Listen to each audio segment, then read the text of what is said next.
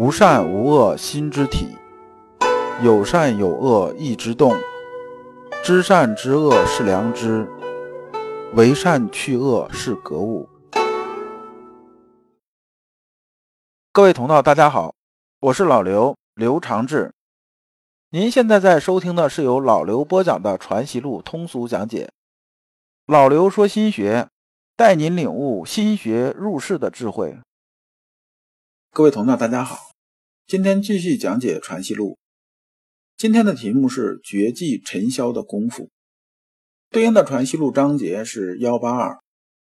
那么呢，我们还是啊带着问题来听这一讲。这一讲的问题是如何面对声色之类的外部诱惑。这章啊，其实字数很少，但是呢，这一章啊，对于咱们初学者来讲的话，很多人呢就会碰到类似这种问题。所以呢，我这边呢要讲的稍微多一点，希望对大家修身有帮助。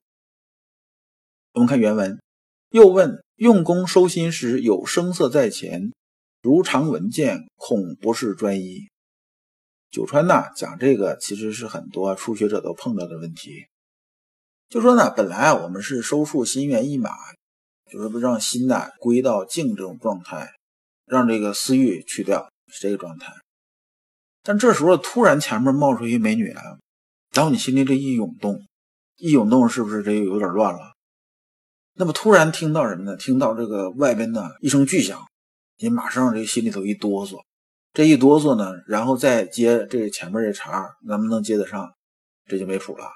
这很多人都碰到这种问题，就说啊，对外部啊这种诱惑，很多人其实都很担心什么？担心呢，我这专一这功夫啊。做不到与世隔绝，那么呢，我这个很难不受外部这种干扰。而事实上来讲呢，我们心学啊讲的是入世践行，应对世间的人情事变。你如果与世隔绝，那你不都归到出世修行去了吗？那怎么还算入世呢？那么这一部分呢，阳明先生就讲了一下，主要是啊针对这一类人。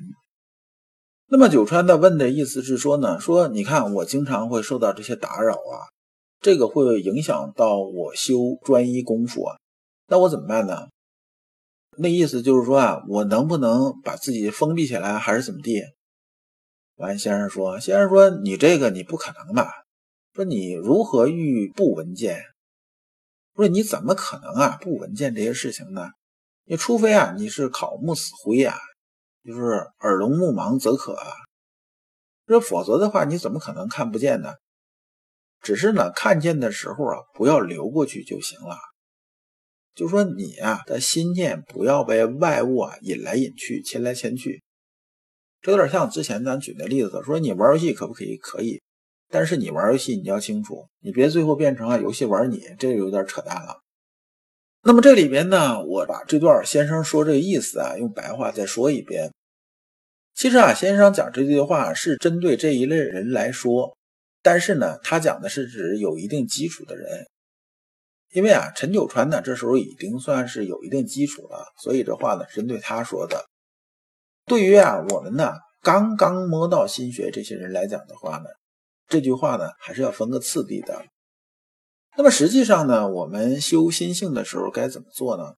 对于初学者啊，以老刘这个经验，就是老刘自己修的这种经验呢，还是先调息打坐，就是收束心猿意马。说先呢，我们心里边这种情绪啊，就是波涛汹涌啊。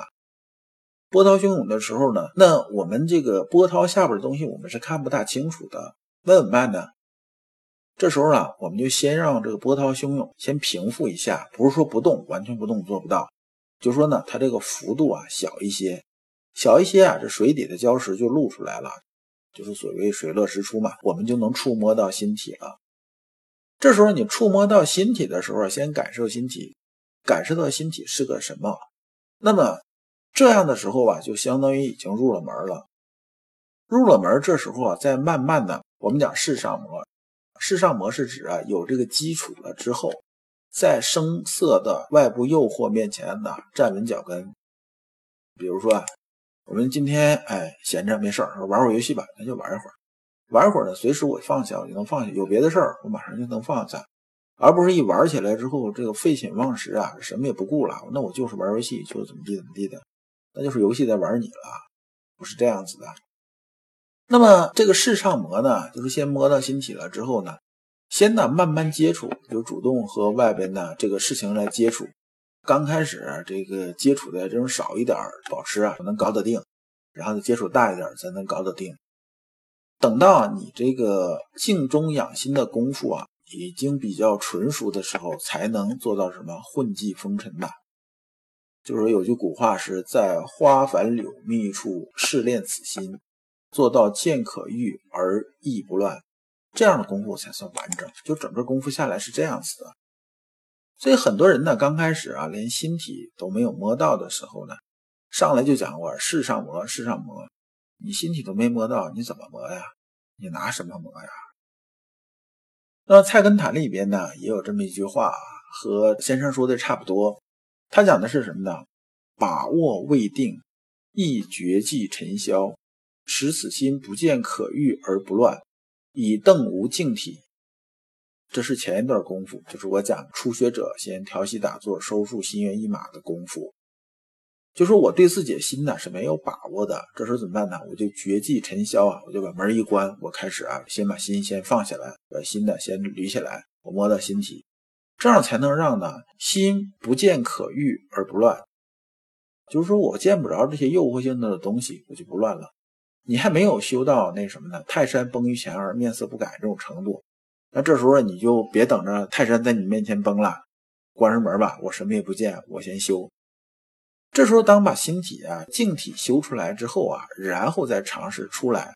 出来下半句是什么呢？是操持既坚，又当浪迹风尘，使此心见可欲而意不乱，以养无缘机。这原机呢，意思就是说啊，功夫做完整。这下半句的意思是说呢，我们呢，当心体啊有一定把握的时候呢，我们出来啊就要浪迹风尘。浪迹风尘其实就是应对人情世变，就是世上魔。这时候啊，这个心呢见到各种可欲啊，但是我心不会乱，才能达到什么呢？功夫完整。就说我们越磨啊，我们越纯熟，是这个样子。所以世上魔是有前提的，是一点前提没有。那么呢，这个陈九川呢，这时候就举了这么个例子啊，说昔有人静坐，妻子隔壁读书，不知其勤惰，程子称其甚静，何如？先生回答：尹川恐亦是激他。这是一个典故啊，传习录里很少能看到这种啊讲冷笑话这种段子。陈九川说啊，说有个人呢，在家里边呢修静这种功夫，静坐。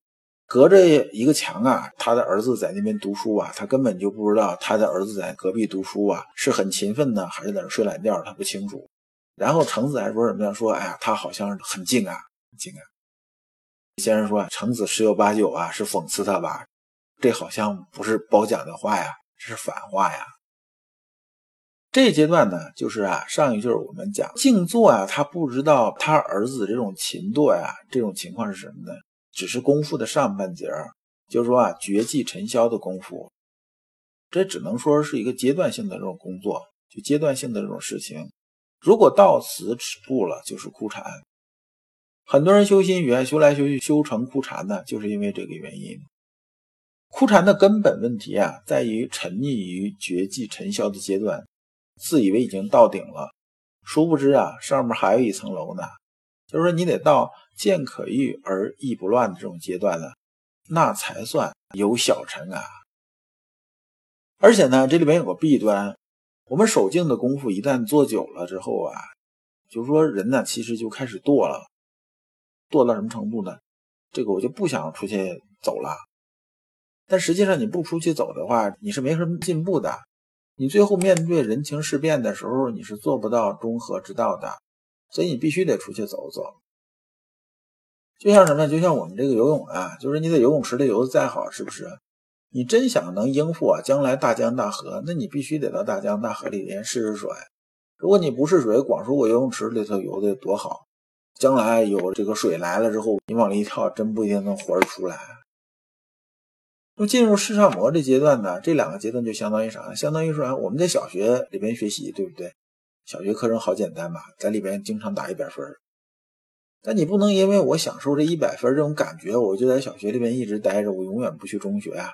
我在小学里边耗着，我天天拿一百分多舒服啊！这其实啊，就是另一种惰了。